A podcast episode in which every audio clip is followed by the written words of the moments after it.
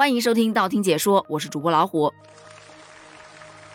最近这几天啊，有一张顺丰同城骑士他单日收入过万的截图在网上是广为流传。而就在十一日晚上，也就是昨天晚上，顺丰同城紧急回应，经我们后台查询，确有其事。该骑手当天共送了六十笔同城订单，这笔订单的佣金总额为一万零六十七点七五元，这其中基础佣金五百三十四元，特殊奖励一千六百七十八元，用户打赏占了最大头，也就是七千八百五十六元。也就是说，换算一下，该骑手平均每单他不含打赏的收入仅仅为三十六点九元，这么看并不高。它高的是什么呢？就是打赏喽。平均每单获得的打赏约为一百三十一元。这则回应声明出来了之后，网友们都开始了争论。有说，为什么打赏这么高？你心里没点数吗？你不一直提高打赏，根本没人接单；打赏少了，就更别提了。你要是不打赏，想都不要想。我觉得大家有这种吐槽，其实是可以理解的。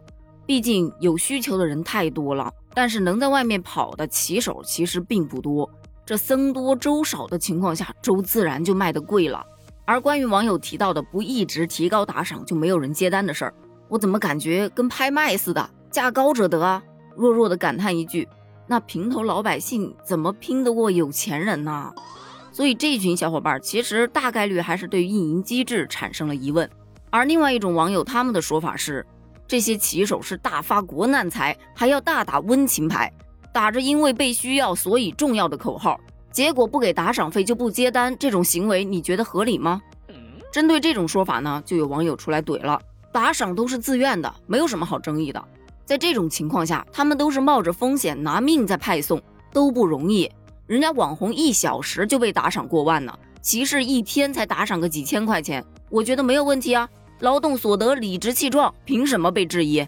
其实这两种观点，你站在不同的角度，肯定都是没有问题的。但是呢，放在这个社会现实上来说，多多少少还是存在点问题。那当然了，首先不得不去肯定，骑手冒着风险为大家服务，要求打赏无可厚非。高风险带来高回报，供需决定价格，本就是不二的市场定律。但是在这种特殊的情况下，我相信给快递员颁发通行证，他的初衷肯定不是说谁给的钱多就给谁送。就像顺丰同城他的口号宣传的一样，因为被需要，所以重要。像一些宝妈宝宝的奶粉喝完了，或者说一些老年人他不会买菜的，拿不到菜；再或者一些病人他的药吃完了，站在他们的角度，他们是真的很有这种需求。而你站在快递员的角度，其实也没有错呀。你就单从他这个一天接的单来看，一天接了六十单，这是个什么概念啊？你就不说多了，一单你就打花十分钟，那就是十个小时，而且还是很紧凑的情况下，不吃不喝要跑十个小时才能把这六十单送完。疫情之下用劳动来挣钱真的没问题。那大家争议来争议去，这个问题到底在哪儿呢？其实就我个人来看，仅代表我个人的观点啊，不喜勿喷。但你可以在评论区给我补充一下你的观点。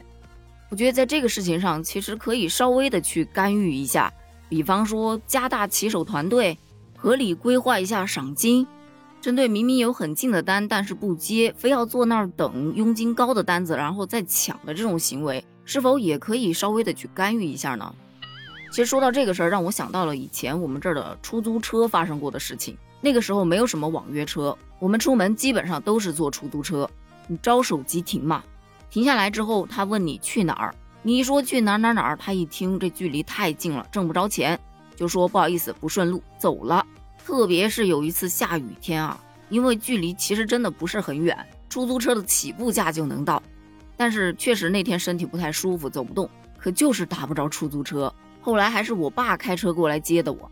大概是像我一样遭遇的人太多了，所以后来交通部就出台了出租车驾驶员不允许拒载。否则就要处五十元以上两百元以下的罚款。那当然，这则管理规定出台了之后，这个拒载的情况啊，真的好太多了。说回到咱们的话题上，总结一下，在这个特殊的时期，骑手扛着风险，辛辛苦苦的挣钱，我觉得没有任何的问题。但是也不能一味的去追捧这种高悬赏，赏金合理一点，大家都有机会。那你如果说一味的追高，那很多普通人他真实的需求就被忽略掉了。所以看平台是否能够出台一些政策，既不能让骑手失去动力，也不能助长一些不良风气，避免坐地起价的行为发生。在节目的最后，我还是想感谢一下同样冒着感染的风险为人民服务的医护人员和志愿者们。那关于这个话题，你又是怎么看的呢？欢迎在评论区留言哦。评论区见，拜拜。